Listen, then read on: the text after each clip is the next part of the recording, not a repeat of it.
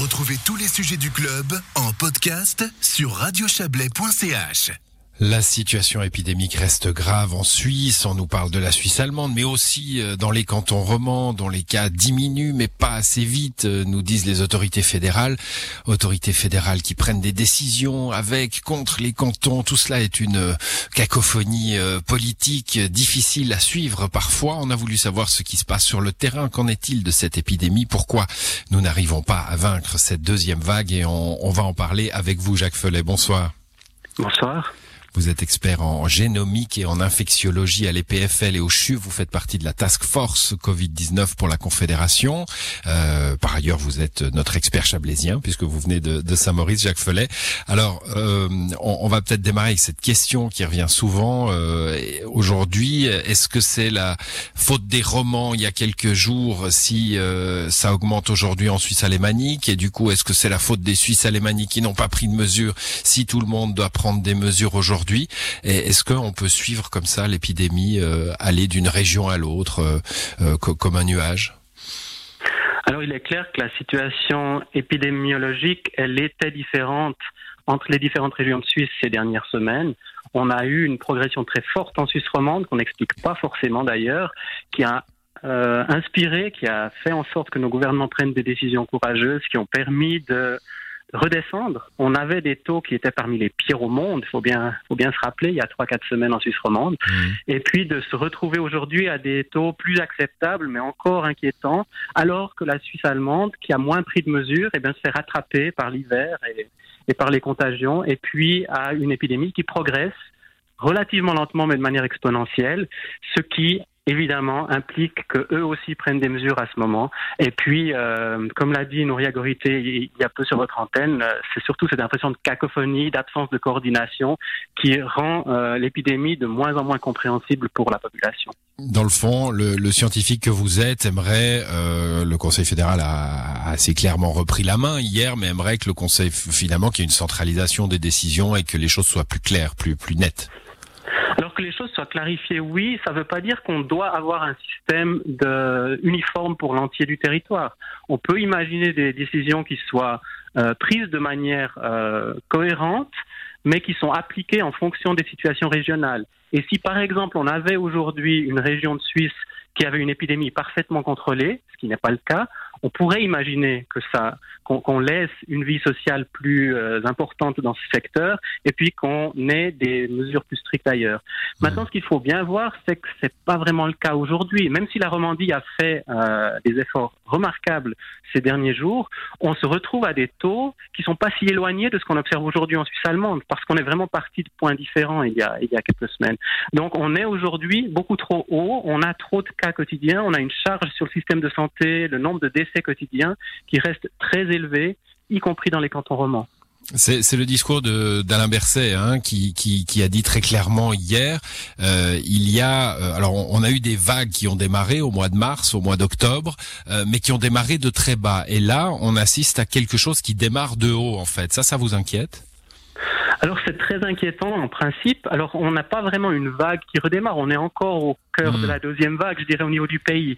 Alors pour la Suisse romande, effectivement, on a cette forme de vague qui est redescendue jusqu'à jusqu'à un niveau intermédiaire.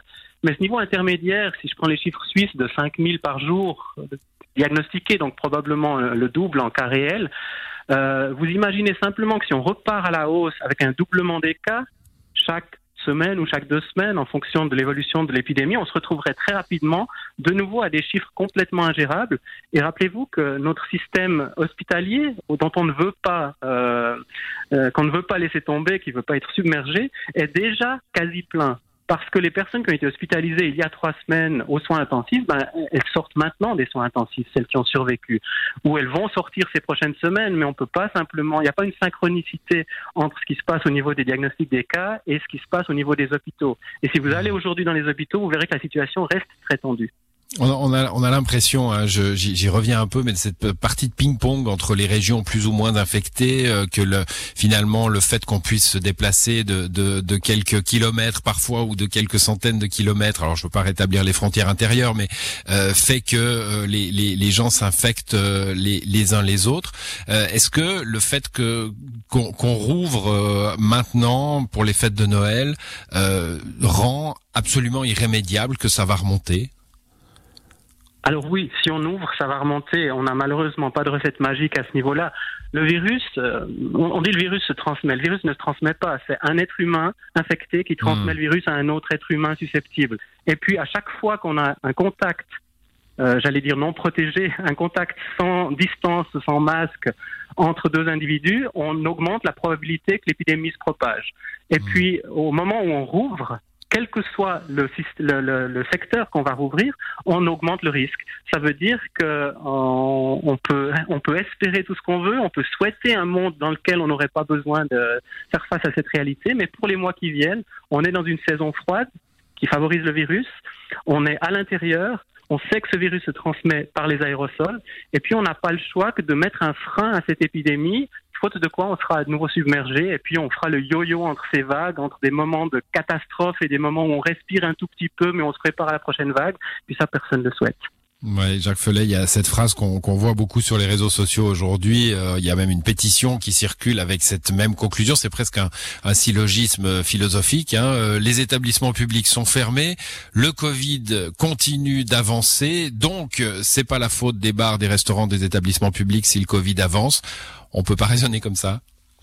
Hélas non, parce que c'est vrai qu'on a, on a appris à connaître l'ennemi au cours des derniers mois, et puis on a appris que c'était un virus qui se transmet essentiellement par voie aérienne et notamment par les aérosols dont on avait ignoré euh, l'importance euh, au départ parce qu'on n'avait pas de, virus préalable qui faisait la même chose, mais celui-ci se transmet par accumulation dans les pièces fermées, relativement mal ventilées, et si on est dans un restaurant, si on est dans une salle euh, avec d'autres personnes et une autre personne est contagieuse, au bout d'une heure ou deux, on a beau être à deux mètres ou trois mètres ou même cinq mètres, on risque d'être contaminé si on ne porte pas de masque.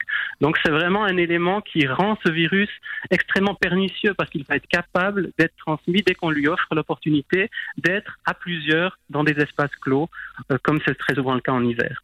On a beaucoup parlé du ski aussi ces dernières euh, semaines. Euh, le, les voir, euh, alors bon, il y a des images un peu choc, hein, des queues mal mal gérées à Verbier notamment le, le week-end passé. Mais au-delà de ça, le, le, ski, tout le monde se dit, mais enfin, c'est activité de plein air.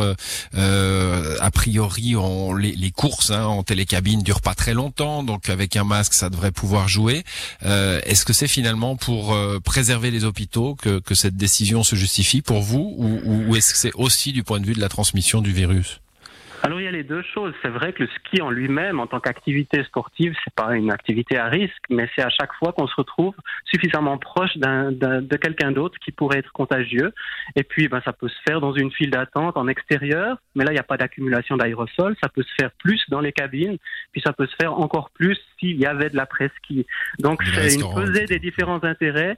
C'est vrai que le ski en tant que tel n'est pas un facteur de risque majeur, mais euh, chaque fois qu'on chaque fois qu'on relâche un petit peu la pression sur un secteur, il faut bien imaginer que c'est pas un signe qu'on pourrait relâcher partout ailleurs. Au contraire, si on décide qu'on met la priorité, par exemple, de réouvrir les restaurants, bah, il faudrait être encore plus strict dans les autres domaines de notre vie. Et si on décide qu'on veut laisser les familles se, retrouver à Noël à plus que 5 ou 10 personnes, bah, ça signifiera qu'il faudra être peut-être plus strict dans d'autres domaines comme ceux de la culture ou de la restauration.